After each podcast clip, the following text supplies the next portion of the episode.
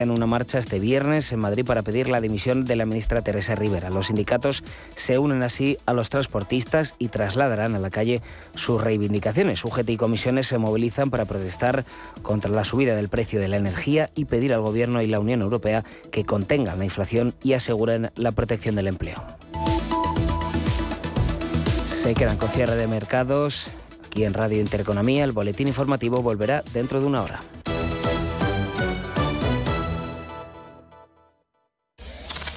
Radio Intereconomía. Eres lo que escuchas.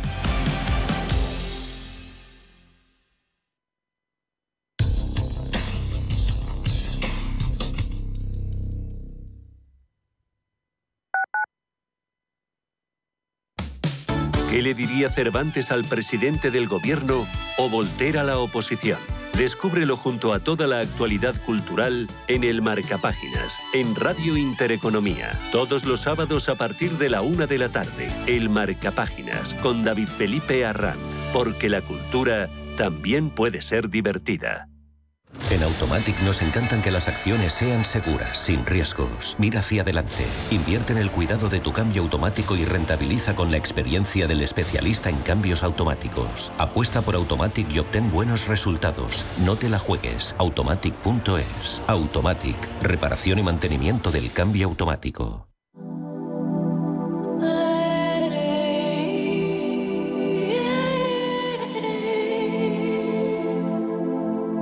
42. Los domingos a las 4 de la tarde en Radio Intereconomía.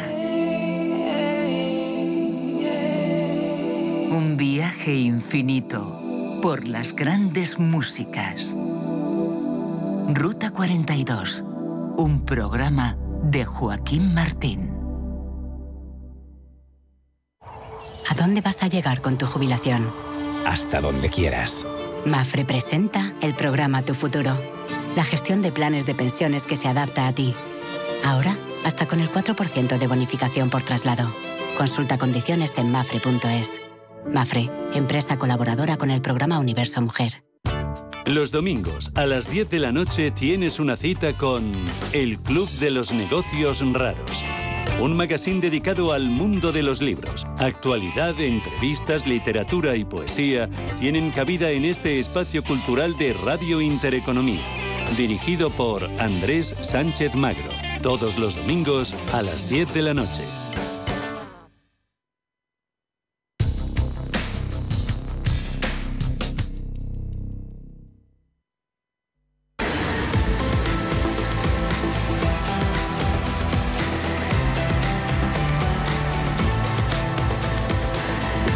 Cierre de mercados. La información financiera a la vanguardia.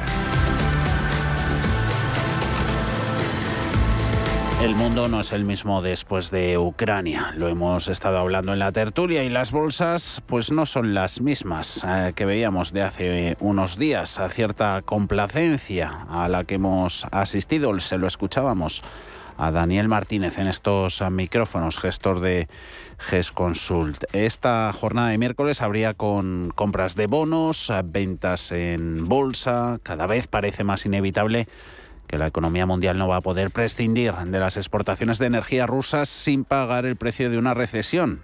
Eso lo dice un estudio de economistas de la Fed de Dallas y cada vez hay más señales de que ese va a ser el caso. Mañana hay prevista una cumbre de la OTAN en Bruselas a la que va a asistir el presidente americano Biden y en la que se prevé la adopción de nuevas sanciones contra Rusia.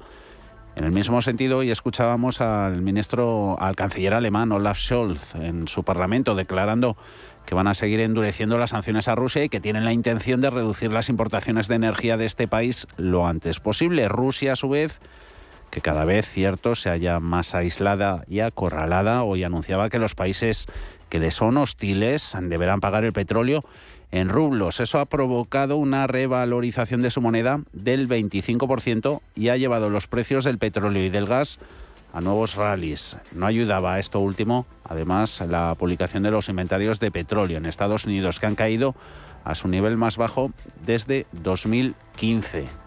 Como no verá de negro el panorama la Unión Europea, que excepcionalmente y dada la coyuntura, va a relajar su normativa de protección de la competencia y a autorizar ayudas de 50 millones de euros para grandes usuarios de energía. También préstamos subsidiarios y subvenciones a empresas para mitigar los efectos de la guerra en la economía. Efectos en la economía de las finanzas que se ven en los mercados con pérdidas hoy en bolsa americana más ligeras que las que vemos a estas horas en Europa. IBEX 35, o sea, primera hora se asomaba por encima de los 8.520 puntos, ahora está en 8.345, perdiendo un 1,7%. Más del punto son los descensos en bolsa francesa y bolsa alemana. En Estados Unidos, eh, pérdidas mucho más reducidas. Hace de Dow casi 300 puntos, un 0,8. Nasdaq a la baja un 0,23. SP500 índice amplio medio puntito, con caídas en los 4.488. Diario de la guerra. Ante las dificultades que está teniendo el ejército ruso para avanzar por tierra, el Kremlin está intensificando los ataques por aire. Por su parte, Ucrania no solo se está defendiendo, sino que también recupera algunos puntos geográficos estratégicos. La OTAN ha dicho este mediodía, su secretario general va a acordar mañana ese despliegue de nuevos batallones de combate en Eslovaquia, Hungría, Rumanía y Bulgaria. Decisión se va a tomar en esa reunión extraordinaria. Y en cuanto a la guerra económica, eso que va en paralelo a los bombardeos y los carros de combate, Putin pidiendo a su Banco Central que desarrolle en una semana una medida que podría poner en serios aprietos a Europa. Lo que decíamos, que todo el gas ruso que compren países hostiles se ha pagado en rublos. Pedro Fontaneda, buenas tardes. Muy buenas tardes.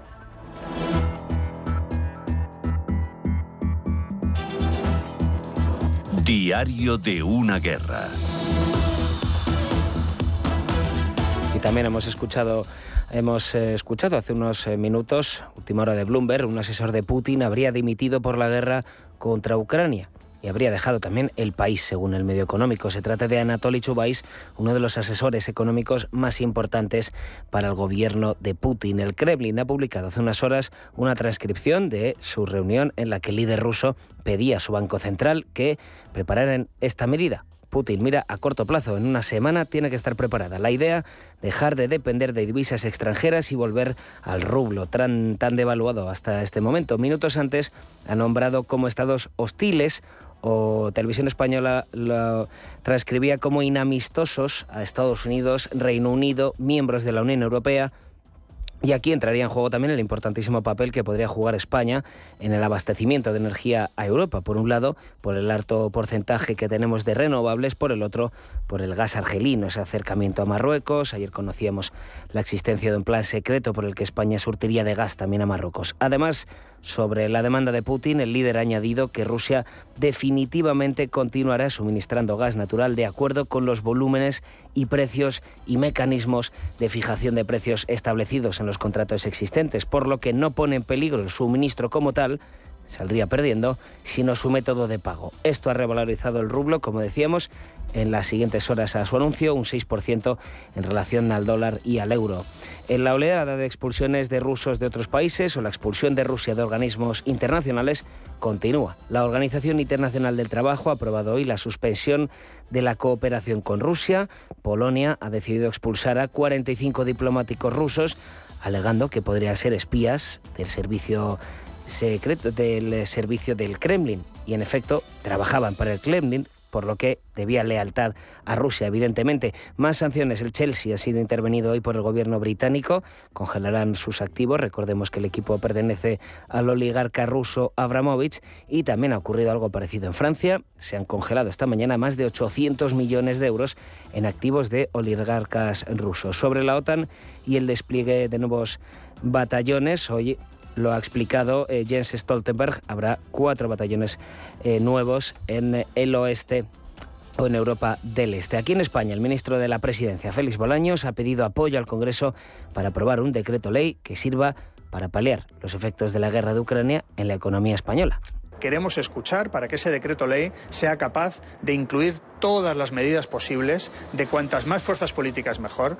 que todo el mundo se vea identificado en una respuesta que tiene que ser de país, para salir de la crisis y salir como lo hace este gobierno, sin dejar a nadie atrás, siendo conscientes de las dificultades que estamos viviendo, siendo conscientes de los problemas que tenemos para calentar la casa o para llenar el depósito.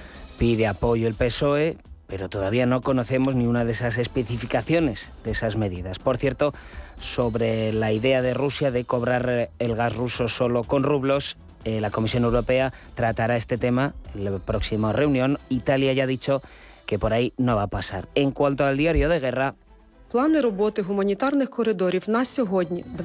Escuchamos a la viceprimera ministra de Ucrania, Irina Vereshuk, ha anunciado un acuerdo con Rusia por el que se abrirán nueve corredores humanitarios nuevos, tres desde Mariupol, que recordemos la ciudad es la ciudad que más está sufriendo los ataques rusos, hasta la ciudad de Zaporilla. Como decíamos, Mariupol prácticamente destrozada, solo uno de cada tres edificios sigue en pie en esta ciudad ucraniana, en la que todavía permanecen unas 300.000 personas escondidas a la espera de huir sin recursos básicos, ni electricidad, ni agua, ni calefacción. Justamente sobre Mariupol habló ayer esta madrugada, el presidente ucraniano expresó que los invasores rusos capturaron ayer una columna humanitaria que se dirigía a la ciudad de Mariupol con alimentos, medicamentos, agua, a una ciudad donde unas 100.000 personas, 300.000, si atendemos a los números ucranianos, viven todavía en condiciones infrahumanas. Y afirmó Zelensky que sus representantes avanzan en nuevas negociaciones difíciles y a la vez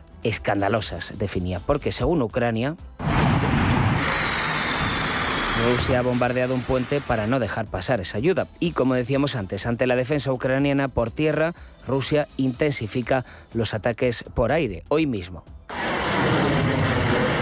Así suenan los misiles enviados desde Rusia hasta Ucrania, imágenes distribuidas por el propio Kremlin. Hoy un bombardeo sobre una zona residencial de la capital de Kiev dejaba al menos cuatro heridos. Y se han terminado hoy ya el toque de queda en Kiev, que vuelve esta noche pero que el de hoy ha durado, ha durado 35 horas. Segundo toque de queda de esta envergadura en dos semanas. Ucrania no se ha cruzado de brazos, los medios locales hablaban de contraofensivas ucranianas. Por esa misma razón, Rusia intensifica y sigue intensificando esos ataques aéreos. Lo que ninguna de las dos partes desea, al menos sobre la mesa, es el uso de armamento químico o nuclear, una posibilidad cada vez más realista. El último en decirlo ha sido el presidente de Estados Unidos, Joe Biden, que por cierto comienza hoy su gira europea, participará en Bruselas en la cumbre europea, también en la de la OTAN y terminará en la capital polaca, en Varsovia. Algunos anticiparon que Biden podría también reunirse con Zelensky en Ucrania algo que finalmente no pasará. Por cierto, para nuestros oyentes inversores, la Bolsa de Moscú reabre este jueves, mañana, tras un mes de suspensión. La primera sesión será reducida, 33 valores de 45 que había antes y las 10 menos 10 eh, de la mañana hasta las 2 de la tarde, hora local. Se abrirá con la prohibición también de ventas en corto para esos 33 valores cotizados.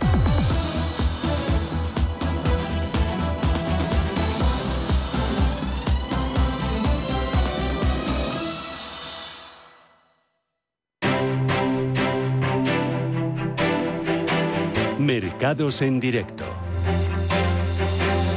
GESConsult, más de 30 años gestionando patrimonios, patrocina este espacio. Reapertura, por tanto, mañana con limitaciones en tiempo y forma de bolsa rusa. En las europeas, hoy con una fiesta que se ha terminado, la fiesta reciente. Caídas que dominan en renta variable DAX a menos 1,35, 14.277. IBEX eh, esta mañana a primera hora por encima de los 8.520, ahora en 8.339 con descuento del 1,75%. De fondo, todo lo que está pasando en los mercados globales de bonos que han sufrido pérdidas sin precedentes desde sus máximos del año pasado con motivo del comienzo de esa asunción de políticas restrictivas por parte de los bancos centrales. Hoy renta fija tenemos los eh, soberanos con algo más de alivio. Cede el rendimiento del 10 años americano Treasury hasta el 2,36. Bund alemán eh, le veíamos en las últimas horas a 0,50, ahora está en 0,49. 47. Ese índice de Bloomberg que mide las ganancias de la deuda pública y la privada globales ha caído un 11% desde enero de 2021. Ha sido su mayor corrección desde 1990. Eso supone pérdidas de aproximadamente 2,6 trillones de dólares americanos. A todo eso tras unos años de bonanza en los que tan acostumbrados han estado los mercados a las ganancias debido a los programas de compras de los bancos centrales. Cabría preguntarse hasta qué punto y en qué medida de aquellos polvos vienen estos lodos. Daniel Martínez, gestor de GESConsult. En las últimas semanas hemos visto movimientos de risk on, eh, hemos visto muchas compras. Mm. Eh, ahora estamos en niveles eh, de preguerra en las bolsas. Eh, ha habido algo de, optimismo. El mercado sabemos que siempre se intenta anticipar a los acontecimientos, reflejándose en la evolución del equity.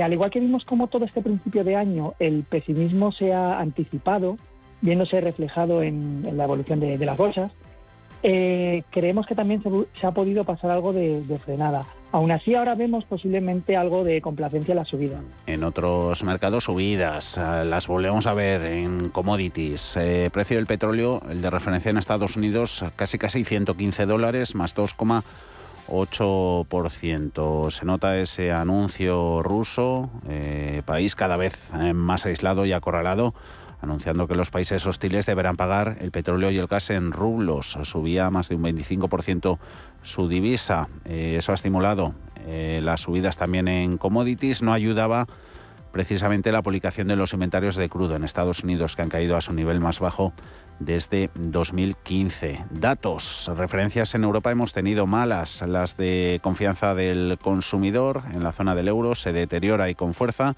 En Reino Unido han salido las cifras más altas de inflación de los últimos 30 años, un 6,2% en febrero. Eso ha añadido presión para ver otra subida de tipos en mayo por parte del Banco de Inglaterra. Dentro de IBEX, solo tres valores con subidas a estas horas son Repsol, un 3%, Farmamar, un 2,3% y otra farmacéutica, Robi, que se anota un 0,58%. Las mayores pérdidas del 4 en Bank Inter, Abajo Colonial un 3,9, pierde Siemens Gamesa, CaixaBank, Grifols, Sabadell, Iberdrola, Acerinox, a todos ellos más de un 3%. La atención del mercado está puesta en el continuo, con Metro Acesa subiendo un 16% tras la OPA de Carlos Slim, FCC, hasta los 7 euros con 54 protagonista corporativo del día de GES Consult. También hemos hablado de cambios que han hecho en su cartera. En renta variable no hemos, no hemos realizado muchos cambios. Eh, seguimos manteniendo una cartera equilibrada y seguimos manteniendo un porcentaje de la cartera en negocios de, alta calidad. Eh, pero, por ejemplo, en renta fija sí es cierto que hemos empezado a invertir parte de esa liquidez que hemos ido manteniendo durante los primeros meses del año, como, como comentábamos eh, los meses atrás, en oportunidades que hemos visto que llevan todo el año pasado pagando en negativo y ahora con toda la penalización que ha tenido la renta fija vemos oportunidades bastante atractivas, ¿no? con, rentabilidades positivas. Seguimos manteniendo duraciones cortas por mm. la falta de visibilidad que hay actualmente. Y dos referencias de última hora vienen desde los dos principales bancos centrales, hablando Bisco desde el europeo, desde el BCE, dice que la reducción del balance no va a ocurrir pronto, si lo veremos eso en el de la Reserva Federal. Palabra de Daily asegura que es demasiado pronto para decir si vamos a tener una recesión a nivel mundial. GESConsult ha patrocinado este espacio.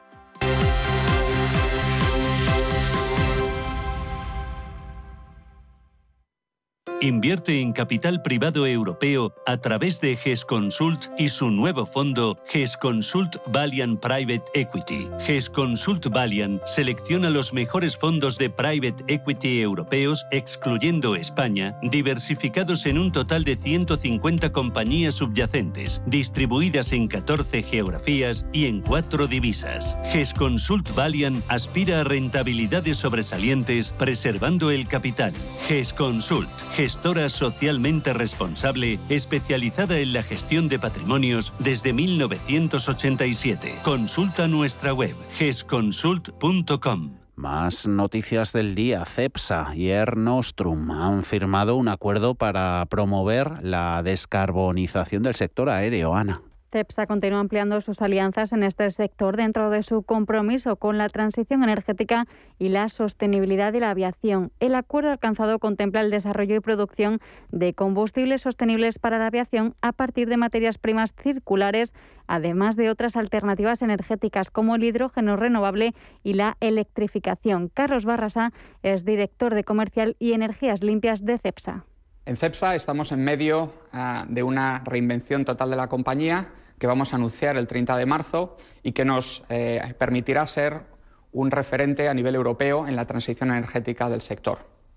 Pero sabemos que no podemos hacer esto eh, nosotros solos y para eso necesitamos eh, el soporte de nuestros clientes, de la Administración y de la sociedad en general. Y es por eso que aliarnos con una compañía líder como Ernostrum es tan importante y nos permitirá, permitirá a ambas compañías avanzar en nuestras eh, ambiciones de descarbonización y contribuir a trabajar juntos para un mundo mejor.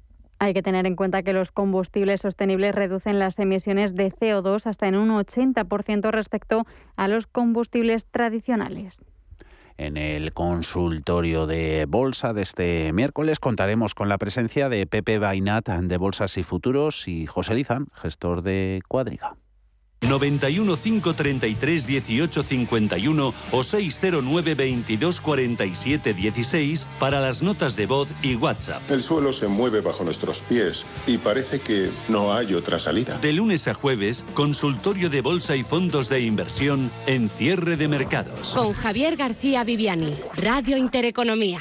Nos centramos ahora en la noticia empresarial del día en España. Metro Acesa subiendo un 16,8%, 7 euros con 58. Eso tras lanzar FCC esa OPA sobre el 24% del capital social de la empresa por ese importe de 284 millones de euros. La mayoría de las acciones de la empresa están en manos de los dos grandes bancos, de Santander y de BBVA.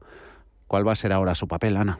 Pues hay que tener en cuenta que la oferta se dirige al porcentaje de la compañía que no está en manos de Banco Santander, precisamente que tiene el 49% de las acciones BBVA, que posee un 20%, o el propio Carlos Slim, que tiene alrededor del 5%. De esta forma, la OPA parcial se convertiría en una oferta de exclusión, aunque la constructora no ha facilitado todavía los detalles sobre sus intenciones. En concreto, la oferta se formula sobre un máximo de 36,4 millones de acciones de Metrobacesa a razón de 7,8 euros por título en efectivo, lo que supone una prima de más del 20% respecto a los 6,49 euros en los que cerró ayer la inmobiliaria. Juan Carlos Costa de Costaro. Yo entiendo que eh, se tienen que haber puesto de acuerdo con ellos para que acudan con un porcentaje. Eh, el porcentaje, pues bueno, habrá que verlo. En su momento tendrá que haber un prorrateo y en base a eso acudirán. ¿El por qué? Porque no tendría mucho sentido, creo yo, bajo mi punto de vista, que FCC lance una OPA sobre el 24-25% para llegar casi al 30%, eh, sabiendo que minoristas o institucionales pequeños que tienen por debajo del 3% está solo en torno a un 15, 16, 17%. La operación que se plantea como una compra-venta supone un desembolso máximo de 283 millones de euros. Si se completase, el paquete de acciones se sumaría al 5,4% del capital que pertenecen a CEC y Soinmov. Que Santander rebaje del 49 al 40%, un 10% casi, y el BBVA pues rebaje eh, del 20 al 15%, de manera que consigue ya un 15% directamente de ahí y el otro 10%, pues bueno, estaríamos hablando que a lo mejor de los minoristas pueden llegar a un 5 y otro 5, mm, no sé si, si uno de los dos otros inversores saldría.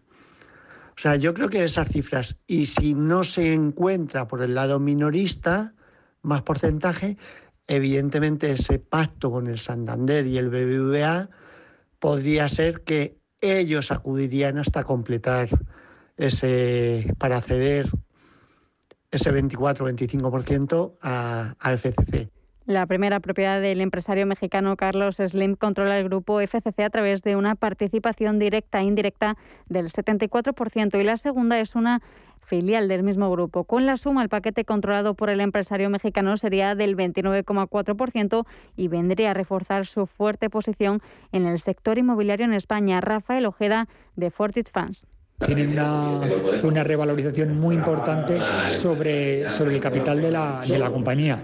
Lo que sí es muy relevante es que en estos momentos Metrobacesa se queda como una compañía prácticamente sin liquidez, porque sin free flow, perdón, porque si Santander controla el 40% o BBVA el 20% y FCC que hace una compra estratégica y se queda con el 24%, pues estamos hablando de que el 75-80% de la, de la compañía está en estos momentos eh, en manos de inversores institucionales y, por tanto, desde un punto de vista técnico, la compañía se ve sin demasiado potencial de revalorización porque prácticamente no hay, no hay acciones en el, en el mercado.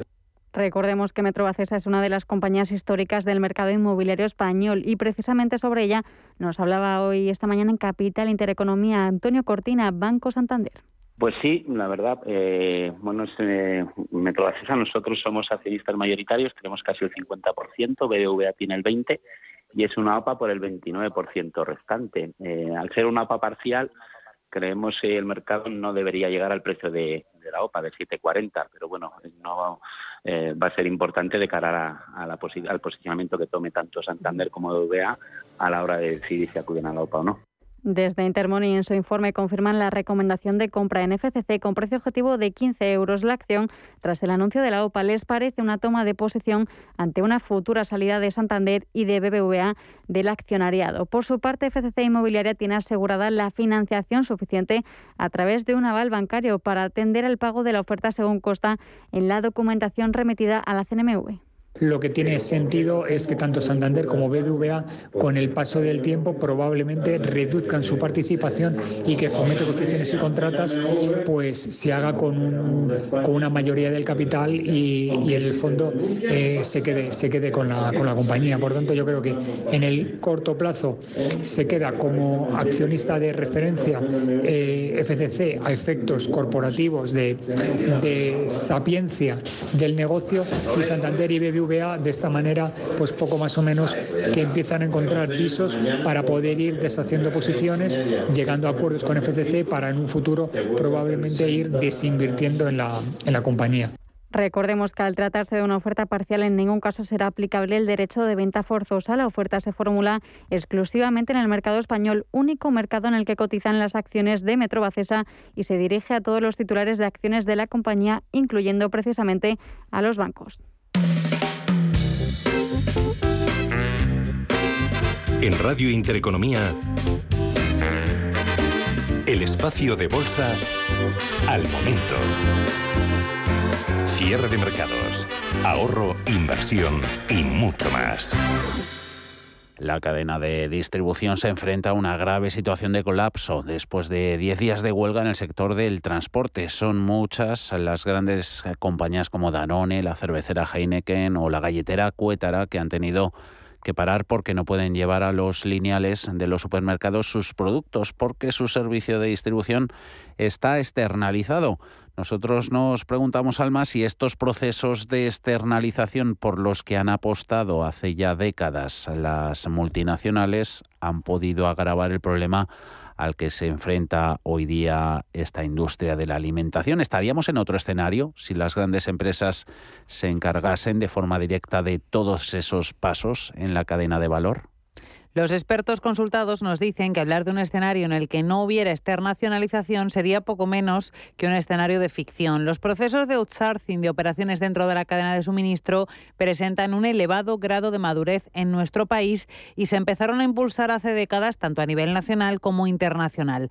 Nos señalan ventajas para la operativa logística de las empresas, conceptos como agilidad, mejora continua, adecuación de los flujos a la demanda cambiante o la reducción de ineficiencias en los procesos también ahorro de costes para el productor y para el consumidor final, pero evidentemente hay riesgos porque aumenta ese número de intermediarios de los que depende que el producto llegue a su destino final. Tom van der Eyden de OBS Business School.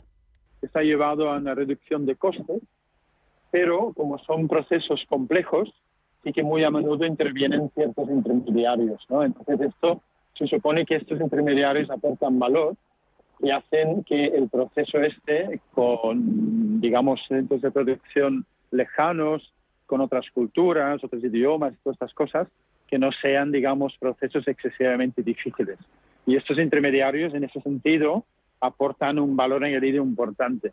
El ahorro que se encuentra en los costes de producción, considera Bardeneiden, repercute en menos precio para el propio consumidor, algo positivo que se podría sumar al valor añadido sobre el producto final de la externalización, evidentemente siempre con excepciones.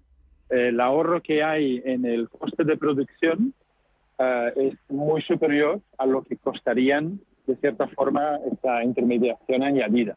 Con lo cual sí que para el consumidor todavía le sale bastante más económico, evidentemente generalizando. Habrán cosas puntuales en las que quizás se podría hacer bueno, una discusión sobre que sí o que no, pero para la inmensa mayoría de los productos sí que está claro que esta externalización ha llevado a una bajada de costes y de precios para clientes finales.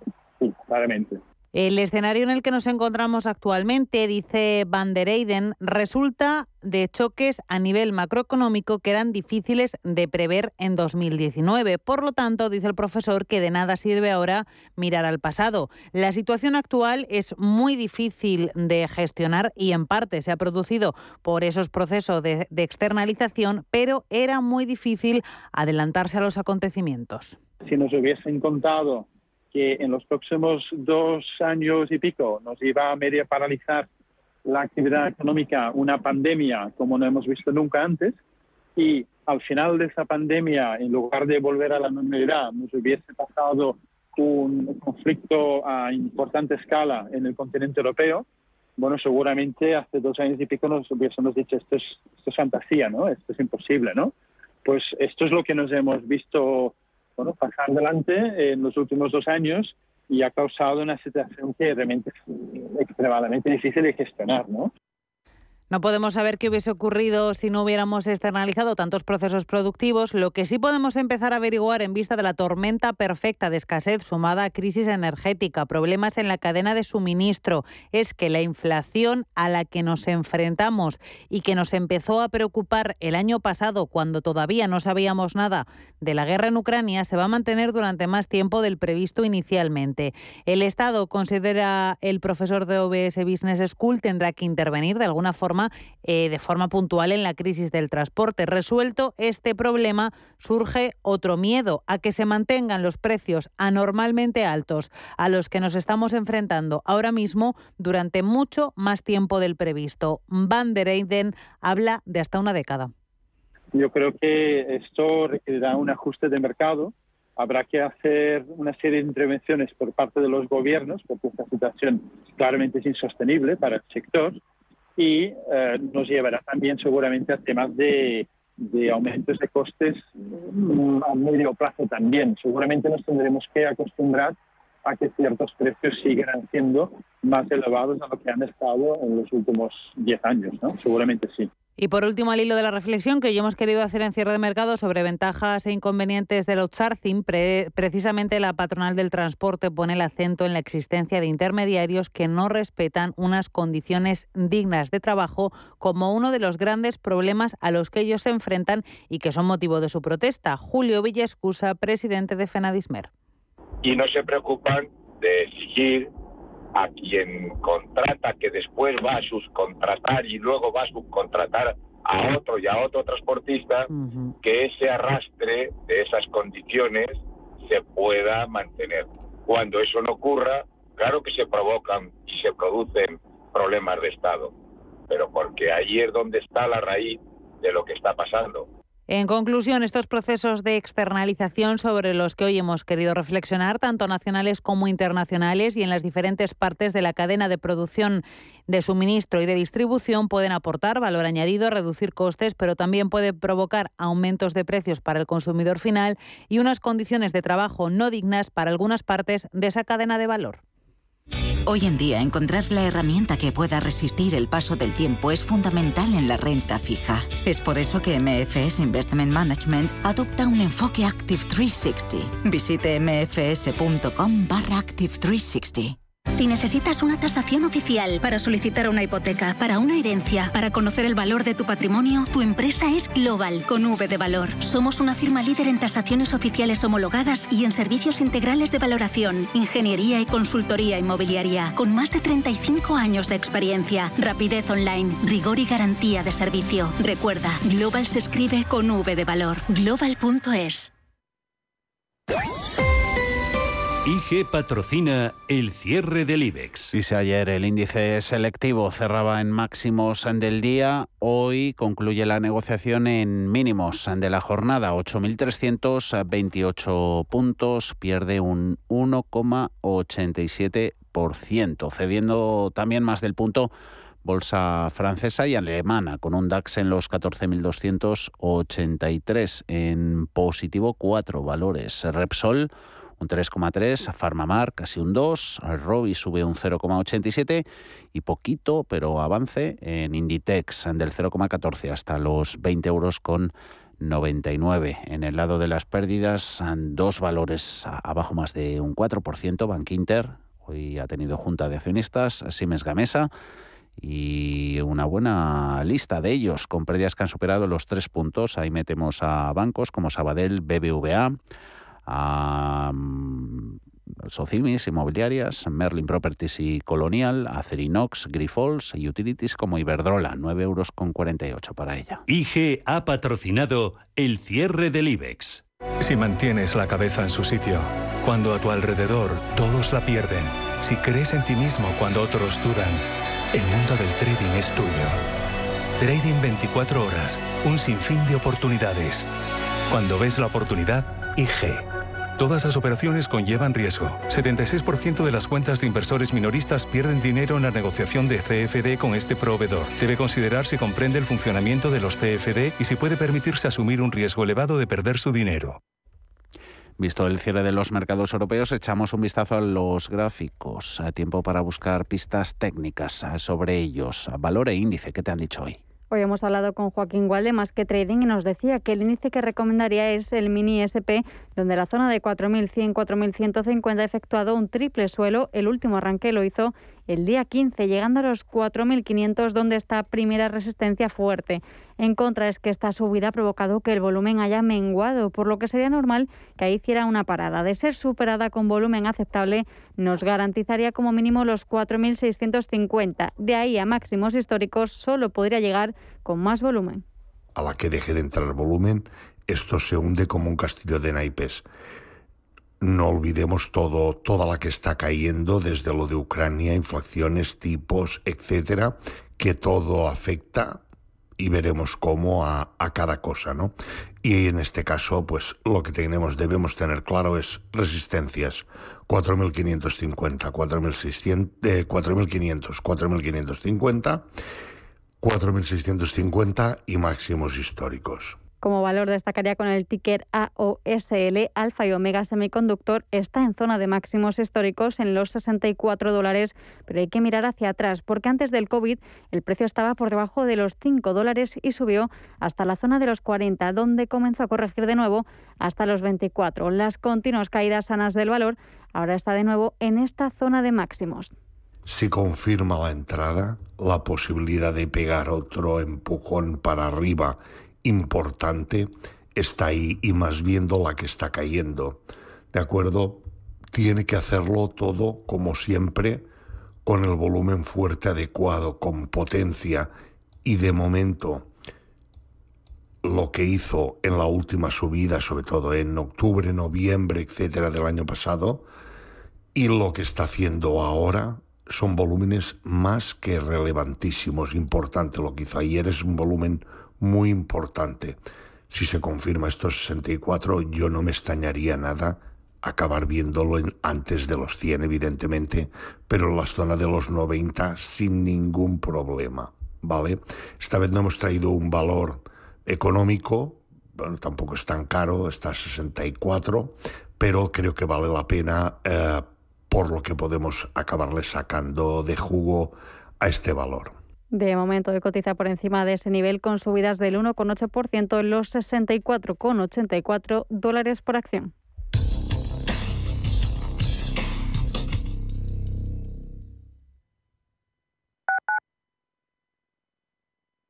Terra Habitat Inmobiliaria te ofrece un servicio integral para tu vivienda tanto en compra como en alquiler. Te pagan el certificado energético y el IBI del año en curso, además de gestionar tus herencias sin coste alguno. Ponte en manos de profesionales. Ponte en manos de Terra Habitat. Llama al 91 747 5511 o entra en terrahabitat.es.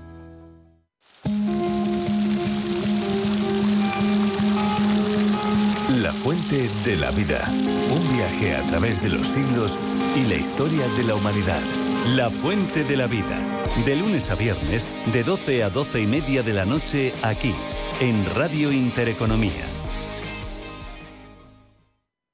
Franklin Templeton, líder en la gestión de activos con más de 70 años de experiencia y 1.300 profesionales de la inversión, ofrece a sus inversores lo mejor de los dos mundos, la solvencia de ser una gran casa global y la especialización de sus equipos de gestión. Franklin Templeton, la gestora global independiente cuyo objetivo es obtener los mejores resultados para sus clientes.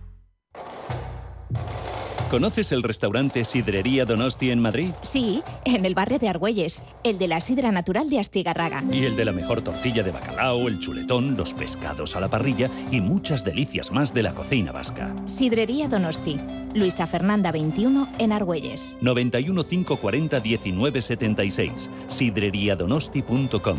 Te tratarán como en casa.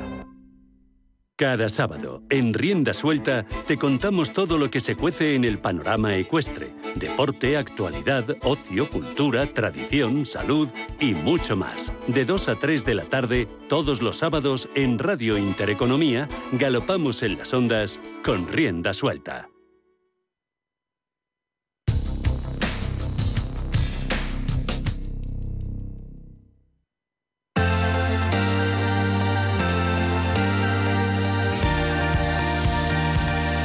Gestión del patrimonio en cierre de mercados. Qué importante es conocer el valor de las cosas, sobre todo para que todos los agentes económicos eh, tomen decisiones al respecto de inversiones, caso de los ahorradores, los ciudadanos de a pie, pero también las empresas para hacer crecer su negocio, crecer, buscar nuevos mercados. Importancia de las tasaciones. José Manuel Castellano, director de valoración de empresas y sostenibilidad de Sociedad de Tasación. Muy buenas tardes. Buenas tardes. Es súper importante, súper importante. De primero, ¿para qué sirve valorar una empresa? ¿Para qué sirve valorar una empresa? Bueno, pues para, lógicamente, como cualquier otro, otro activo, si nos disponemos bien a vender o a comprar ese activo, pues necesitamos tener una referencia de valor que eh, sirva como base para negociar, para negociar un precio de compra si estoy en ese lado o un precio de venta si estoy en el otro. Es cierto que la valoración de empresas tiene también otras finalidades, poco eh, distintas a estas, pero yo diría que esta es su finalidad esencial. ¿Es necesario, José Manuel, preceptivo un informe al respecto? Pues sí, porque valorar una empresa es bastante complejo. es difícil valorar cualquier tipo de activo siempre, pero la, cuando hablamos de una empresa estamos hablando de un activo que eh, tiene una peculiaridad y es ser capaz de generar una serie de rentas en el futuro, ¿no? Y evidentemente la estimación de lo que una empresa puede generar en el futuro, pues es algo que no está exento de, complejidad.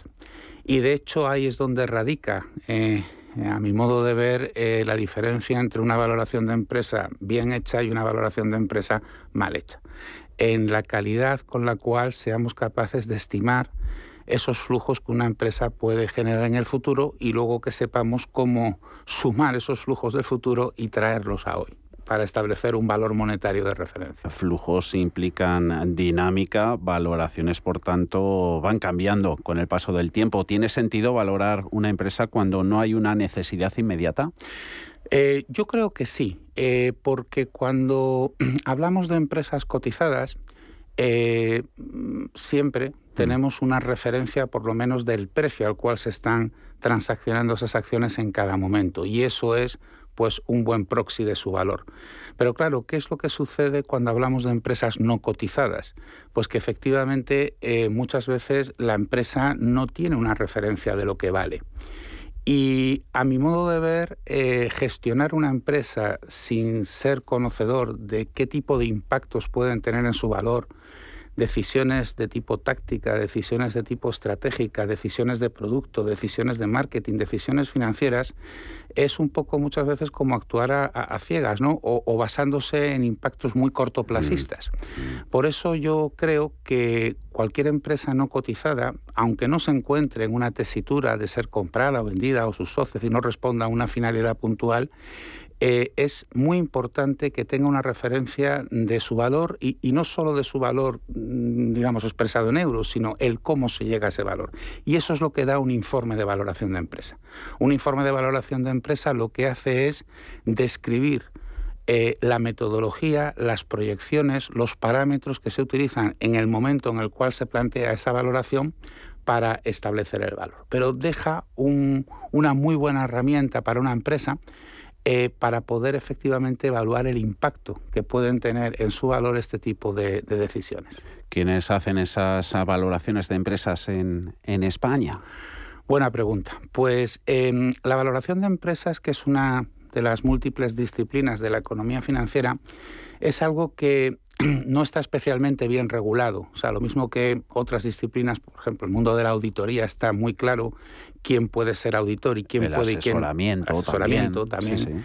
Eh, pero cuando hablamos de la valoración de empresas, sí hay algún precepto que habla de la, digamos, la conveniencia de que sea un, mm. experto externo, pero poco más, ¿no? Entonces, claro, mm, cualquier profesional, pues del ámbito de la contabilidad, de la economía general de empresa, eh, incluso desde el mundo del derecho corporativo, bueno, pues, pues, pues hace estas valoraciones de empresa. Y esto es algo que a lo mejor en el pasado pues no tenía tanta importancia, porque hace décadas no era tan complejo valorar las empresas bien como es hoy. Por eso en Estados Unidos, que siempre, bueno, pues es la... es el espejo. Es el espejo de, todo lo que se refiere a la economía de empresa, desde hace ya tiempo eh, eh, está claro que hay un tipo específico de profesional que es el más adecuado para hacer una valoración de una empresa hoy en día, y ese es el analista financiero. De hecho, en Estados Unidos existen certificaciones profesionales de análisis eh, del valor, de, o sea, de analistas valoradores de empresa, y esto es algo que en Europa está implementándose poco a poco. Estamos trabajando en ello. Estamos trabajando en ello y de hecho aquí en España eh, el Instituto Español de Analistas Financieros ah. eh, emite una certificación, la certificación CEBE, de certificado de experto en valoración de empresas, y en sociedad de tasación todos los analistas que utilizamos para hacer nuestros informes de valoración están en posesión de esta certificación. Eh, para quien nos esté escuchando, eh, seguro que le interesa. Eh, ¿Cómo nos puede ayudar esos informes de valoración de empresas en, una compra o en una venta de una compañía o de una participación de la misma? Pues, pues es básico, porque en una compra-venta de la empresa o bien de, de sus acciones siempre hay una negociación. Entonces, para una negociación en cualquier tipo de ámbito, es necesario acudir bien preparado a esa negociación, ¿verdad? Bueno, pues un, informe de valoración de empresas bien hecho da a la parte compradora o a la parte vendedora eh, las armas necesarias para poder eh, hacer una buena negociación. No, porque nos va a permitir dar argumentos, argumentos técnicos, argumentos de detalle, eh, va a permitir que la discusión se centre en por qué utilizar o no eh, un tipo de un nivel de parámetro determinado o, hablar de escenarios mm, mm, de, proyección de resultados y permite llevar la negociación a un nivel mucho más técnico donde la parte que acuda con una mejor y mayor argumentación tiene muchas más probabilidades de acercar el precio final de la negociación a sus intereses. Mencionabas escenarios presente, futuro, todo tal y como está la cosa, con todo el ruido, toda la situación desgraciada que tenemos en, en Rusia, Ucrania, todas las derivadas económicas, endurecimiento monetario, subida de los tipos de interés, los precios están como están, las cadenas de, de suministro, más riesgo, ¿no? En definitiva, José Manuel, eh, ¿todo esto cómo afecta a las valoraciones de las empresas? Afecta. Pues lógicamente, claro, claro que afecta. Esto es algo que a veces es difícil de entender Em, cuando recibimos encargos de, nuestros clientes ¿no? para valorar empresas, ¿cómo puede ser que el valor de una empresa pueda cambiar a veces en espacios muy cortos de tiempo? Bueno, pues es que esto es así. Una empresa, eh, su valor viene determinado en gran parte por el contexto y por las estimaciones que derivan de ese contexto. Y esto es cambiante.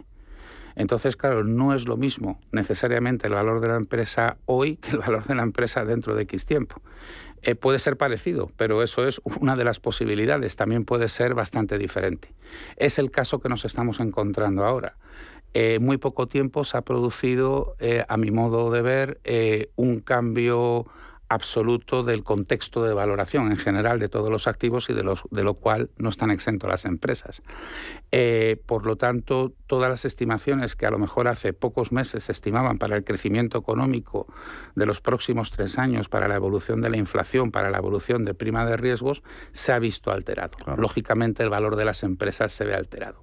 Y esto obliga a las empresas a redefinir valoraciones que estaban hechas de no hace demasiado tiempo pero es que es algo que es, que es implícito a la valoración de la empresa. El decir que una empresa tiene un valor estático es algo absolutamente irreal. Eso es solamente su valor contable, que realmente sirve para bastante poco. Claro, eh, eso nos ha quedado súper claro. La necesidad, José Manuel, de ir siempre y jugar esta baza de las valoraciones de las empresas para luego sentarnos ¿no? en mesas de negociación con todas las cartas sobre la mesa. La importancia de refrescarlas. Eh, sociedad de tasación, quien esté interesado, página web st- mediotasación.es. Ahí pues tienen más información. Ahí nos pueden encontrar. También tenemos una web específica que es ST Valora tu empresa.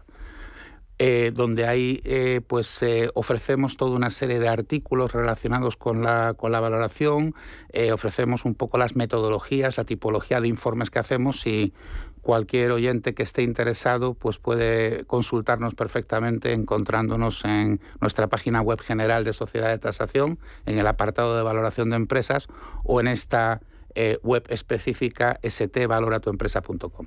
Esos son los canales de contacto en Sociedad de Tasación. Su director de valoración de empresas y sostenibilidad. De esto podemos hablar la próxima ocasión, de cómo está afectando o no. Sin duda. La sostenibilidad es algo que es un un elemento que ha entrado, ha irrumpido con una fortaleza eh, tremenda y que, y que sin duda yo diría que se está configurando como el activo empresarial del siglo XXI. Y en Sociedad de Tasación estamos haciendo eh, mucho en este aspecto de valorar el impacto de la sostenibilidad, no solamente en el inmueble, que es a lo mejor nuestro, nuestro negocio core, pero también en todo lo que valoramos, incluyendo las empresas. Sostenibilidad, ahí hay mucho de, intangible. Da para otra ocasión. José Manuel Castellano, gracias por estar con nosotros. Muchas gracias a ti y a todos los oyentes.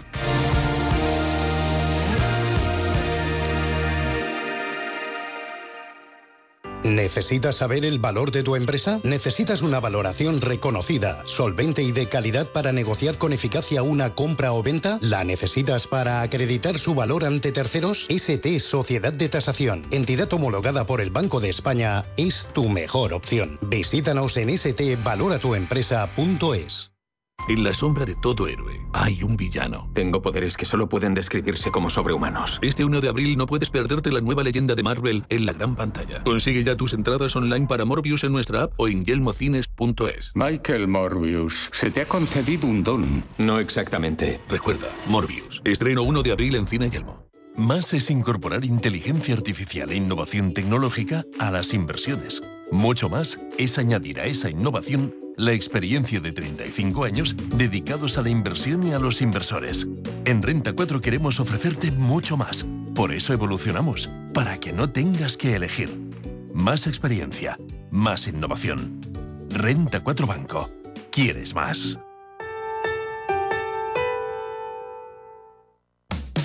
¿Qué le diría Cervantes al presidente del gobierno o Voltaire a la oposición? Descúbrelo junto a toda la actualidad cultural en el Marcapáginas, en Radio Intereconomía. Todos los sábados a partir de la una de la tarde. El Marcapáginas, con David Felipe Arranz. Porque la cultura también puede ser divertida. ¿Estás harto de bajas rentabilidades? ¿No quieres seguir pagando altas comisiones a tu banco o gestora? Finicens es la solución perfecta para gestionar tu patrimonio. Traspasa tus fondos de inversión a Finicens y podrás obtener una mayor rentabilidad. Infórmate en el 910-483-004 y en finicens.com. Finicens, especialistas en inversión indexada. Cinesa Bose abre sus puertas a las voces más icónicas, las que ríen, las que lloran, las que hablan rápido y las que enamoran en versión original. Disfruta en la gran pantalla de Cinesa de tus favorite movies y sus great stars en versión original subtitulada en español. Consulta títulos y horarios en cinesa.es. En Cinesa, we make movies better. Son las